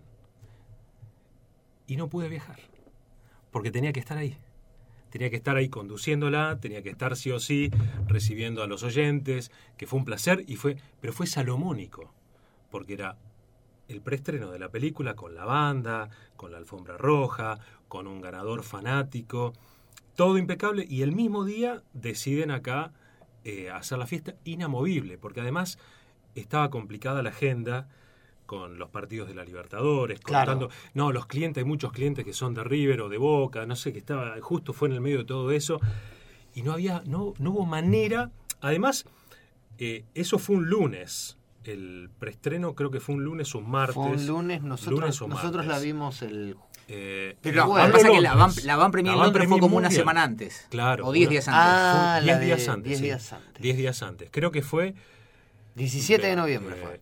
De octubre. de octubre. 18. Bueno, ese, ese mismo día, ese mismo día, de hecho yo presento la fiesta de, de la radio, doy la bienvenida y haciendo un poco un, eh, un recorrido de todo lo que fue el año 2018 para Aspen, digo, y en este momento hay un oyente de Aspen que está viendo el preestreno mundial de la de Bohemian Rhapsody y todos aplaudiendo y yo por dentro diciendo estoy contento de estar acá porque es mi radio de toda la vida pero yo tendría que estar teletransportándome en este momento. Y fue Leandro Ceruti, colega, amigo, eh, y veía las imágenes y no podía creerlo. No. En la semana previa me, me cruzo Claro. con el director general Ah. de la radio y le digo, me dice, ¿cómo, ¿qué haces? ¿Cómo andás? ¿Qué sé yo? Y le digo, odiando a Leo Rodríguez que se va, me dice, no, no, no se puede ir. Es en la fiesta de la radio. Le digo, me jodés. Digo, no podés hacer eso. Me dice, no, no puede faltar. Digo, no. Y Te iba a mandar un mensaje y dije, no quiero tirar No, sal no, no, sobre no, no. esa herida. Lo que pasa es que eh, sí, fue, son esas cosas Son que esas pasan. cosas. Pasan, pasan. Y bueno, pero. Bueno, Eh, en los días previos a Y nos cruzamos también nosotros en la vereda. en la vereda, Sí. ahí está. En los días previos a la, a la Van Premier, eh, nos cruzamos y charlamos. L- Nosotros la vimos un día antes. Nosotros la vimos un día antes, claro. Que él. Porque él vos- Claro, ustedes tuvieron su. Avant Premier un día antes del estreno. Si no un me día, justo un día antes, es decir, un miércoles. Claro. Un Claro, miércoles. nosotros la vimos. yo me crucé- Una, se- una semana antes. No, no, no, dos días antes o tres días antes. Entonces yo me crucé, claro, arrancó la semana. El lunes fue la van premier en eh, En- la oficial. En la oficial que yo no fui a. el martes, fui al martes. el martes la tuvimos nosotros de, de Puerto Bulsara y vos la, claro, vos la tuviste miércoles. Miércoles. Perfecto. Miércoles en Palermo. Miércoles a la mañana me cruzo con Leo y le digo, ¿cuándo la tenés? Hoy. Digo, mañana te pregunto. Y ahí hay un par de mensajes porque yo quería, como todo el mundo, yo quería tener este la devolución de gente que aprecio y que aparte sé fanático. Pero vos me dijiste algo que a mí no es que me condicionó, pero me hizo eh, ser un agudo observador del dato que vos me diste. Los ojos claros de Rami. Es un ¿Viste? tema que es no tiene como que no me pude despegar de eso. No. Una pavada, ¿no? Sí. Pero por otro lado, me pasó la gran Sanso en Wembley en el 92, porque yo estaba muy metido con la gente de la radio, recibiendo a 200 oyentes, Claro. con los regalitos que había que entregar, con las palabras de bienvenida, con toda esa cosa, y no pude meterme de lleno en la película. Yo necesito verla una vez más. La, la vi, la disfruté, la música, eh, los momentos que ya sabemos son anacrónicos y toda esa historia que lo hemos charlado, No está mal tampoco. pero necesito verla, como te dije recién, con mi cono del silencio. Sí, claro. ¿eh? Sí, Como- yo no, no tuve tampoco. De todas formas, eh, me quedo siempre con esa. Vos la volviste a ver. Sí, ya la volví a ver. sí. Claro, yo no la volví a ver. Pero Eh, vos- ustedes la vieron además en el IMAX. Nosotros la vimos en el IMAX. Una gran ¿Con subtítulos? Con subtítulos. Sí, sí, claro. Sí, digo esto porque yo me acuerdo que ahí vi Avatar en el Sí. IMAX y me costaba ir abajo a los subtítulos. Una pavada. No, no, Una- re- no recuerdo que me costara. Pero bueno. Eh, eh, Era, era, una era una posibilidad, porque yo también lo pensé. Imponente igual, de todas imponente, formas. ¿no? Sí. Y sobre todo, muy útil el IMAX para la parte De, en la la- que, de, del- de Wembley, sí, que sí, sí. es donde es- querés que sea más inmersivo, ¿no? El Claro. asunto. Y me pasó algo que escuché en los episodios que ustedes contaban y el de Calori es fantástico, fantástico, fantástico. Le mando un abrazo a Santiago porque ahora los escucha. Dice ahora por lo menos que los va a escuchar. Mentira, ¿qué va a escuchar escucha. Calori? No, Calori que laburó en Aspen en una época. ¿Qué va a escuchar Calori? Un fenómeno. Eh, yo miraba mucho a los oyentes de la radio. Yo estaba sentado en una butaca más al momento de la película. Sí. Y cuando arranca Live Aid, viste, después del segundo tema, después de los 10 minutos, entro a mirar a ver qué onda la gente. Si decían, bueno, ya está, Sí. se termina, acá concluye todo. No. Y estaban todos emocionados y disfrutándolo. No sé si eran, digamos, el público de la radio es un público que consume música y desde ya que fueron muchos fans de Queen también. Sí. Entonces tampoco era un parámetro. Pero cuando llega la parte de, de- de los 20 minutos más o menos de, Sí, de eh, Live Aid, es Son el Live 23 Aid creo, ¿no? entero, no, pero le sacan Crazy Little Thing Called Claro. Love y Ah, alguna otra Claro. canción, no me acuerdo cuál. ahí es donde dije, ¿no será too much esto? Pero lo disfruté. Yo pensé verdad. que hasta para mí iba a ser too much. Pero vos- Yo, inclusive sabiendo que iba a estar Live Aid íntegro en la película, porque ya teníamos, sabíamos que iba a estar Live Aid íntegro. ¿Y qué te pasó a vos? No, Ahí. no, yo me morí. Sí, sí, yo Fue también. como estar ahí. Yo sigo pensando que es la decisión más valiente y más audaz. Vos, vos, ¿Qué viste, que tomaron? vos sos de San Lorenzo, No, ¿no? Ah, no, soy independiente. sos independiente. Pensé que era de. San Lorenzo. Porque hay, hay un cuento de. Hay un, un, re- un cuento de Osvaldo Soriano Sí.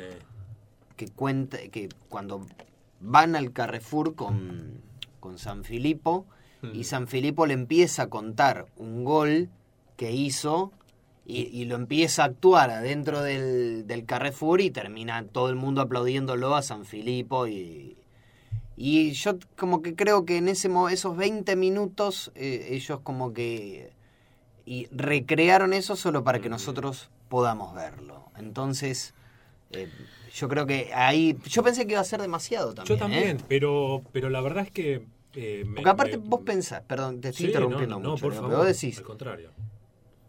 bueno, está bien, ¿cuántas veces vimos Live Aid? Miles. Tantas veces. Y encima lo vamos a ver Actuado. actuado, no con ellos. Y encima lo vamos a ver con una carga de haber visto una película durante una hora 40 minutos. ¿Cómo vas a llegar a ese momento? y me llama mucho la atención porque es muchísimo tiempo el que se toma Claro, o sea, la película para llegar a eso. Pero con todo eso funciona. Y Pa- Para mí funciona. es medio inexplicable. Pero vos viste los. Hay dos datos que a mí me llaman poderosamente la atención. Uno quizá más que otro. Número uno en Japón, sí, en taquilla en todo el año, ¿sí? Después, bueno, ya sabemos que es la biopic. Si se puede llamar biopic, no lo sé. Sí, Es sí. discutible. sí, es. La, la, la número uno de, de músicos. ¿sí? Más que la de Amy Winehouse, que la de Oasis, que la de Cobain, que la de, la de lo que hubo de Sinatra, de lo que se te ocurra. La de Ray Charles, etcétera. Y estaba leyendo que el presidente de Sony ATV en Estados Unidos dio una entrevista donde el tipo hizo un análisis, análisis minucioso de cómo llegan a la película en Estados Unidos, de cómo llegan a preparar al público en Estados Unidos para lo que yo creo que es una nueva fiebre, como ustedes bien dijeron en podcasts anteriores, como la del 91. Yo no tengo dudas de Sí. eso. Hay eh, canciones de Queen en promociones de series. Hay un- aparece un Under Pressure en una serie muy conocida, no recuerdo cuál. El aviso de la RAM, no sé si la vieron, con We Will Rock You, El de que salió ahora en el Super Bowl. el de los vikingos. Ah, no lo vi, no lo vi. Dos minutos. Ok. Es decir, armaron, Armaron todo. un caldo de cultivo Bien. Para que estallara el estreno de la... Nada quedó, li- nada quedó librado al azar. No, nada que Ni un detalle. Se Eh, tomaron mucho tiempo Y también. en para Estados hacerlo. Unidos. Sí. ¿no? Con, con respecto al- al- al- a si la película. Porque se discute mucho la película. Sí. Pero la película a nadie le importa si es buena o es mala. Eh, y pero- eso es lo que yo creo que no... em, la- al- no importa si es buena o es, Es mala cierto, la película. el- lo que es es Trascendió por completo, el- no es una El película. ese análisis. No La- es una película. La semana pasada me cuenta alguien que eh, vio un avión, viajó en avión, vio la película en el avión y que en un momento se da cuenta que está viendo la película, muy joven él, y está llorando. El padre de él, de cuarenta y pico de años, está viendo la película y está llorando y ve oscuridad del avión, va cogoteando, vio que había una mujer viendo la película en la fila de adelante, la cara toda roja, otra mujer que estaba del otro lado viendo la película.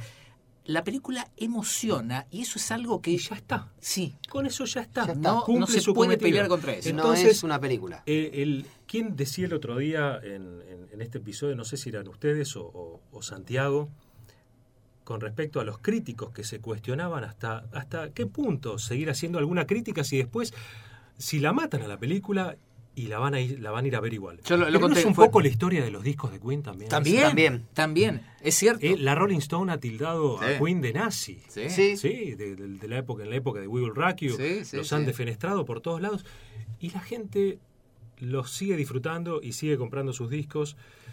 Y bueno, ¿por qué? Porque te llega y ya está. No hay mucho más historia. Hablabas de, de esta fiebre renovada. Me, obviamente, todo el mundo que sabe que sos fanático te cuenta algo. A mí hace tres meses que me viven contándome historias de, che, mi nena de 10 años, en cuanto sube al auto me pide Sí. Queen, me mandan videitos, mi sobrina cantando temas de Queen. ¿Lo estás viendo Yo eso? creo que, pero ¿sabes qué? Creo que eso pasó siempre, más ahora, pero pasó siempre. Los chicos tienen con Queen algo especial, no me preguntes qué. Sí, es verdad. Para mí, los chicos con Queen tienen algo especial. Hay algo ahí que no tampoco Hay algo en, en- no sabes. Capaz que también pasa con, eh, no sé, ACDC, You Shook Me All Night Long, y, y lo- las canciones en los juegos o en la Play, o lo que, pero con No, Queen no, no, para con mí Queen siempre otra cosa hubo algo, porque porque si no, no entendés, no entendés este cruce generacional que lo ves con pocos artistas. Eh, Queen es de esos pocos grupos a nivel mundial donde hay tres generaciones, de abuelos, de padres, hijos. Sí. Y además estamos hablando de una de, un- de una banda que ya lleva más tiempo inactiva que Claro. activa, digo. Independientemente de los discos que, que están sacando ahora, la, la banda no está activa. No, no, no, claro. Su, Desde su el- último disco el- oficial es de... Desde el 91 del- no está activa. Sí, claro. Entonces ahí algo hay. Algo hay. Para mí es esas canciones que, que son... Pasa eh, con los Beatles únicamente. Claro, con los Beatles también pasa. Pasa a solamente con los Beatles a otro nivel. Sí, es la, no Pero- sé si es la imagen de ellos, si es, eh, porque también entra mucho por los ojos, hay que decirlo. Sí, claro. Eh, no sé, yo me acuerdo a mi hijo la primera vez que vio el video de, de Radio Gaga. Además, no les impongo nada. Yo lo tengo a Joaquín, que tiene 7, 8 años, va para 8, dando vueltas por ahí. Yo tengo mi discoteca y está ahí. Y yo digo, "Tuc", le meto ahí un We Are the Champions. Y de pronto, tú veo que gira la cara, pero te juro que no lo llevo a nada. ¿eh?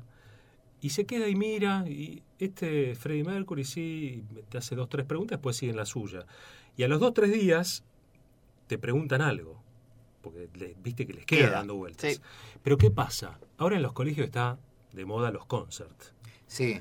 Hace dos años, dos años, le dicen a mi mujer, eh, Joaquín y todos los varones tienen que llevar para el concert de este año pantalón blanco con, escucha, remera blanca, chaqueta amarilla. Dios mío, la historia se repite. Yo no lo podía creer. Y el bigote pintado con corcho. 20 28 pendejos vestidos de Freddie Mercury. Hicieron toda la historia de la música y justo al, a- al Joaquín, que era la sala de 5 en ese momento, le toca la parte de Queen, con creo que era Don't Stop Me Now, no sé.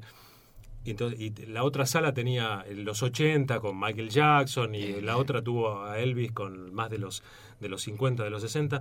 La evolución de la música. Pero cuando llega Queen, todo el mundo enloquece en algún punto. Te das cuenta Sí, que, algo hay. que algo hay. Y- Más y- allá de nuestro fanatismo y de lo que nos, nos gusta. No, y y- hay, hay algún que otro paper escrito sobre, Eh. sobre la voz de Freddy, pero no tiene que ver para mí con la voz de Freddy. No, hay algo que... ¿Y tenés como un sentido así como de, de reivindicación en este momento que, que se ve por todos lados, Queen? Eh, ¿O, o nunca sentiste que, que era necesario reivindicar a Queen?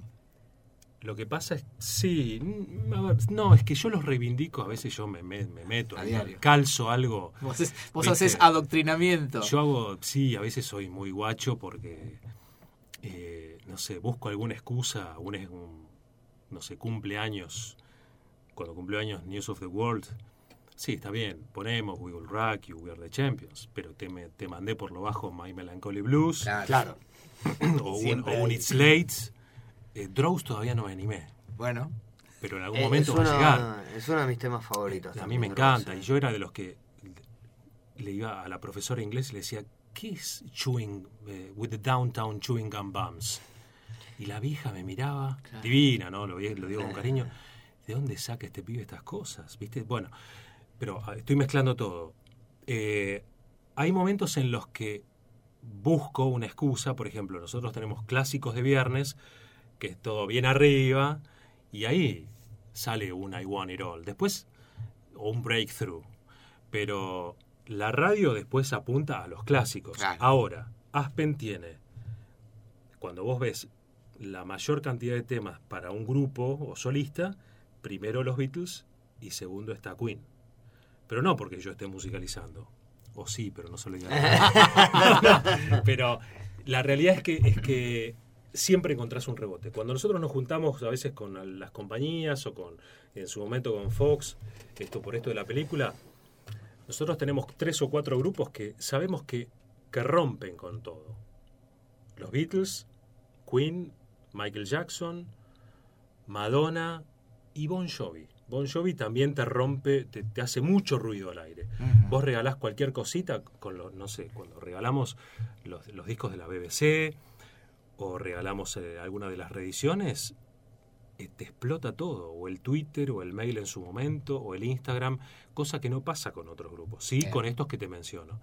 Pues no sé si hay que reivindicarlos, pero hay que tenerlos presentes. Y después, nosotros tenemos una sección que se llama Jorobamos con Fernando, que es el locutor que está a la mañana, que llamamos casi clásicos, que son las canciones que nosotros decimos, bueno, tuvieron éxito, pero un clásico es Rhapsody Bohemia, o es. Billie Jean de Michael Jackson, o es True Blue de Madonna. ¿Y qué pasa con Spread Your Wings? Y se arma un quilombo bárbaro.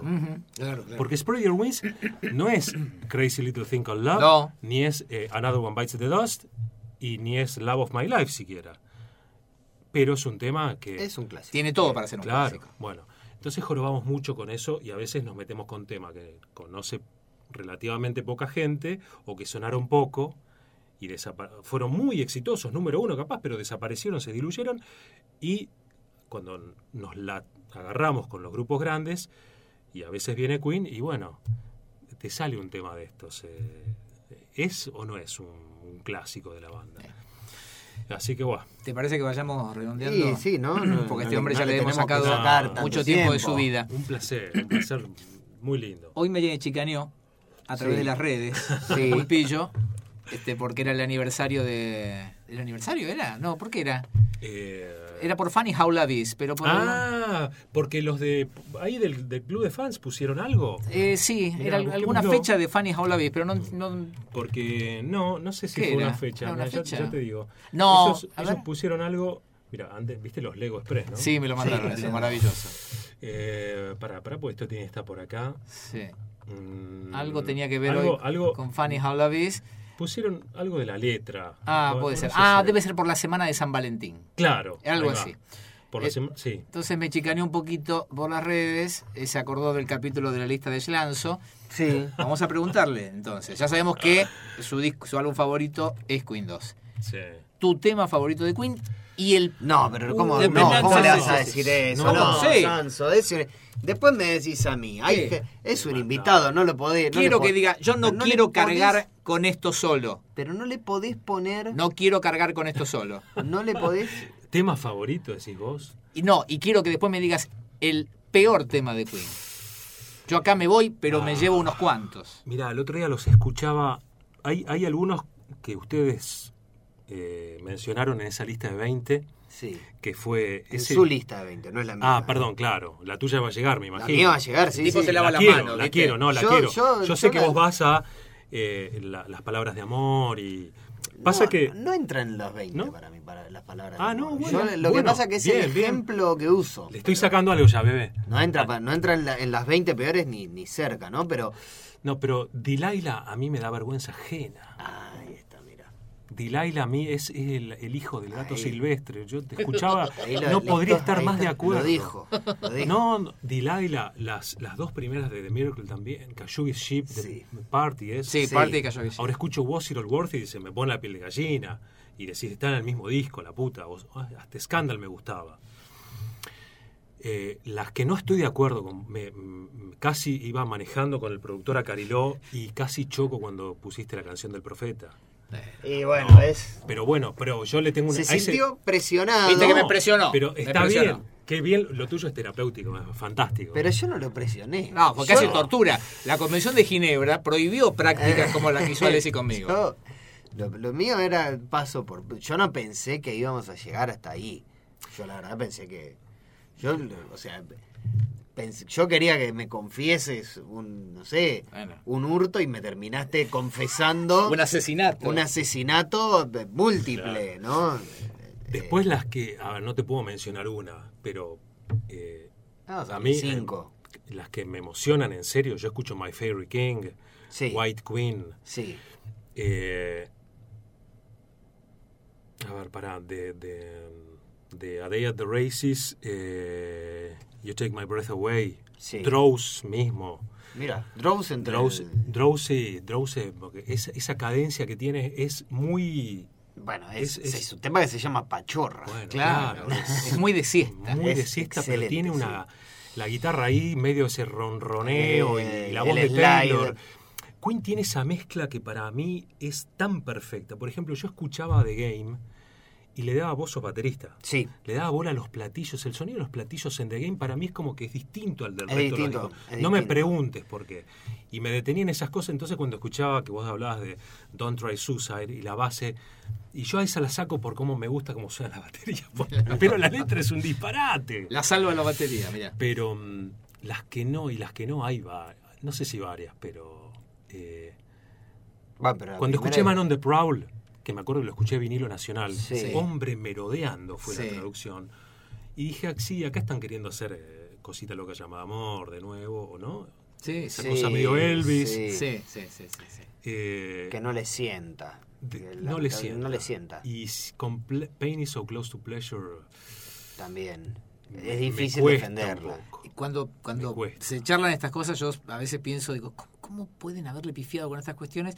Ah. Y después inmediatamente pienso, bueno, son humanos, ¿no? O sea, Puede pasar, sí, no, Sí. no se puede tener. ahí está Hot Space, por ejemplo, para demostrarlo. Pero ves Claro. a mí, por ejemplo, la canción de Lennon, no, no, no me duele tanto. No, no está como- tan mal. Trataba de acordarme y, y no, no. existe entre los Davis. Sí, bueno, Life is Real estaba. Sí, Estaba pero bueno. sí, sí, sí. Eh, pero por ejemplo, el lado, el lado A de Hot Space. Sí. eh, tenías Steam Power, ¿qué Sí, más había? Steam Power. Yo la lo tengo medio negado. Dancer. Dancer. Dancer. No, Dancer, ¿lo ves? Yo no, no, ni el Pero bueno. ¿ves? Dancer. Bueno, pero está Cool Cat que no está tan mal. Eh, Leo. Y del- de los dos primeros, eh, Todo. Es, es como un amor incondicional. Sí. Y no puedo no escucharlo. Yo sé que se- si pongo Le- el ba- disco. bancás ser- hasta esa versión de Seven Seas of Rye sin... No me jode, No porque es como que viene algo atrás. Sí, a mí hay, hay un solo tema, no me, no viene, no, Jesus me gusta mucho, pero hay uno que Jesus de- eh, del primer Del disco. del primer disco, Eh, no me puedo acordar, pero sí, también. Cuando sale Matt de Swine me encantó también. Sí. Digo, Ah, Matt de Swine. Ese hubiera, ese hubiera sido un buen tema Matt de- de Swine. para incluir en el álbum. Sí. Bueno, pero fue después, ¿no? En- en- No, en- apareció como un lado No. B o un, eh, eh, un- bonus track de la en de Hollywood. 2011. Exactamente. No, 91. En el Ah, en 91. el 91 ya 91. arranca en, Sí. esa reedición de Hollywood Records Aparece eso con una y... versión detestable, terrible, asquerosa de We Will Rock You. Sí. Que a mí, pornográfica, Sí. pues, no me gustó para nada. ¿Cuál? La... Una con un scratch en el medio. Sí, y con Will, con Will Ferrell, Dios mío. Con Chad Smith de Red Hot Chili Peppers, Claro. eh, digamos, do- doblando la batería. Ah, Una cosa así. Chad Smith hace, no los quiero alargar, Ah. hace un homenaje en batería en un show de los Peppers en el Hyde Park de Londres, donde se pone a hacer, hace el, el- el redoblante de Sunday Bloody Sunday, Sí. sí. donde hace dos de Zeppelin, una es, creo que es Hace rock and roll. Rock and Roll y otra Good Time, Bad Time, Sí. Bad Times, creo que fue, y We Will Rock You. Hay una cercanía ahí con, Ahí hay un homenaje. con, con Queen, sí. Bueno, pues esta semana veía en la, en la noche previa al Super Bowl este que Roger Taylor tocó con Foo Fighters. Ah, Eh. Taylor Hawking lo introdujo básicamente como el tipo que Sí. lo fue a ver, a- fue a ver Queen y dijo, yo quiero ser ese tipo. Este, dice, así que acá está, es mi mentor. Dice, si, a, si a alguien le debo estar acá, más allá de mi mamá y mi papá, es este señor, Roger Taylor. Y lo ves ahí arriba, que es lo que siempre comentamos, es, lo veíamos en la entrega de los Globos de Oro. Vos ves pasar a todas las estrellas Sí. y entre medio de todos ellos, el más estrella Sí, es Taylor, sí, siempre. sí, Hay algo ahí. ¿eh? Lo va a tener a los 70 años, Sí, 80 o 90 años. Sí, sí, sí. Qué cosa que se nace para ser estrella de rock, la puta Sí, madre. sí. Hay algo así. Tiene una sí. pinta, tiene una, una manera. Cosa que Brian, por ejemplo, tiene otra impronta, tiene otra, Otra forma. Sí, es, es otra cosa. otra Tiene, tiene un gusto. En las entregas de premio le estoy viendo un gusto por los sacos brillosos, Ah. horripilante. Y en contraposición lo tenés a Roger, que sí. siempre. siempre Brian nunca le hubiera hecho el gesto que no sé si lo vieron, que le hace Roger nunca le hubiese hecho a, a Rami Malek eh, lo que le hizo Brian, que cuando está por ganar el premio, cuando lo gana, como si fuese el tío bueno, Sí. le pone las dos manos en los hombros, como, viste, él estaba sentado uno atrás del otro, estaba Sí. Rami Malek adelante, Brian atrás, y le pone las manos así en los hombros, como diciendo, Bien, pibe. bien pibe, te lo ganaste, es tu... Sí, y es Roger loco. nunca va a hacer eso. No. Y es muy loco también lo que pasa porque ahora Rami, eh, Rami Malek no se va a despegar nunca de eso. No, es cierto. Yo, yo- Rami Malek ya es parte, Sí, ya es para los fans, Sí. para todo, ya es, Es un parte tema de la ese, ¿no? familia. sí. No, digo, no, Es un tema futuro para él, para es un su tema carrera. para su ¿no? carrera, pero digo, hablando por estrictamente de Queen, Sí. eh, Rami Malek pasó a ser No, no, lo adoptamos. parte de la familia. Salvo los que lo odian, salvo los que lo odian, me parece que lo adoptamos todos. Yo, Sí. yo lo veo con una, Sí. con una- con un cariño, con una simpatía. Sí, por Todo eso. lo que hace o dice, Cuando- yo lo está. veo bien. Sí, sí, Ya es parte de la familia. Lo que le agradeció a Freddy en, en la- cuando entregan los premios o en la conferencia de prensa poste- posterior. No sé si viste la. eh, le hizo varias visitas antes y después de los Globos de Oro a Jimmy Kimmel en su programa de No, televisión. no lo vi, no lo vi. Después de los Globos de Oro, eh, bueno, Jimmy Kimmel lo tiene de invitado de vuelta, lo felicita, qué sé yo. Eh, le dice, bueno, te vimos mucho con los miembros de Queen. Dice, sí, bueno, después que terminamos la película, convivimos mucho en la película y lo fui a ver a varios lados. Dice, entonces el chiste que le hacía Jimmy Kimmel todo el tiempo durante la charla era. Vos sabés que no sos de Queen, ¿no? O sea, Claro, vos sabés sí. que no sos de la banda. No, no, sí, ya sé, ya sé. Y seguían la charla y a cada rato decía, pero vos sabés que no sos. Porque lo veían tan así como metido con el grupo. Y me parece que nos está pasando un poco a, to- Sí, a nos todos. está pasando a todos. Qué lindo. Leo, qué lindo. mil gracias. No, Un gracias a placer. ustedes. Eh, vino. No, nos debíamos esta Sí, charla. porque venía charlado de hace un par de años esto. sí, y sí, este es un verdadero gustazo tenerte en Puerto Bulsara. Gracias. Y gracias por la casa, No, porque por estamos favor. acá en un estudio Uf. de Aspen. Lindo recibirlo, muy, muy lindo. Un verdadero placer. ¿Qué, Bueno. qué- qué número de episodio es este? Eh, ¿Qué sé Uh, yo? Esperate. siempre lo mismo. Esperate Nunca porque sabemos. nunca nunca sabemos. 68, Es 60, el, este es el podcast más eh, el 69. Más anárquico del mundo. desordenado del Dejá, mundo. dejá si no, este dejá. sería el 69. 69. Claro, justo, mira. está. 69, ¿Tenés, su-. ¿Tenés sugerencia de nombre? Ah, ¿Para claro. este? Bueno, Sí. sí. ahí está. No, Le tiene no. que poner nombre Leo. Sí. No, Porque viste que nosotros usamos siempre alguna parte de la letra de una canción, salvo en, en ocasiones como la lista de Lanzo. O este, de Tribuna Caliente. Sí, No, me mataste. eh. Bueno, me mataste. dale, Leo, dale, Déjame pensar. Dale, No. acá. nos mandás Sí. un WhatsApp después si querés. O nos mandás un WhatsApp, nombre, no. no, no sé. Lo que quieras. Si es tuyo, aparte. El... Gracias, pero no, Es tuyo el episodio. Bueno, Nosotros no dejarlo, dejarlo podemos pensar. poner Vamos a dejarlo pensar. Vamos a dejarlo pensar. no se me ocurre nada. Leo, muchas No gracias, eh. Gracias, Bueno, muchas pero le vas a poner No, nombre no, vos. Cuando Sí, sí, sí. salga, le va, Lo- cuando Si, a no vos sal- se te ocurre. si este episodio no sale rápido, es que Leo no nos mandó el nombre todavía. Ahí está. Sépanlo. La culpa es de él, porque a nosotros nos rompen las bolas soberanamente. Y aparte va a reclamándonos tener que ser el primero, Leo. ¿Cómo? Porque eh, y abrimos el podcast diciendo que era el Mm. primer, eh, era la nueva temporada. Claro.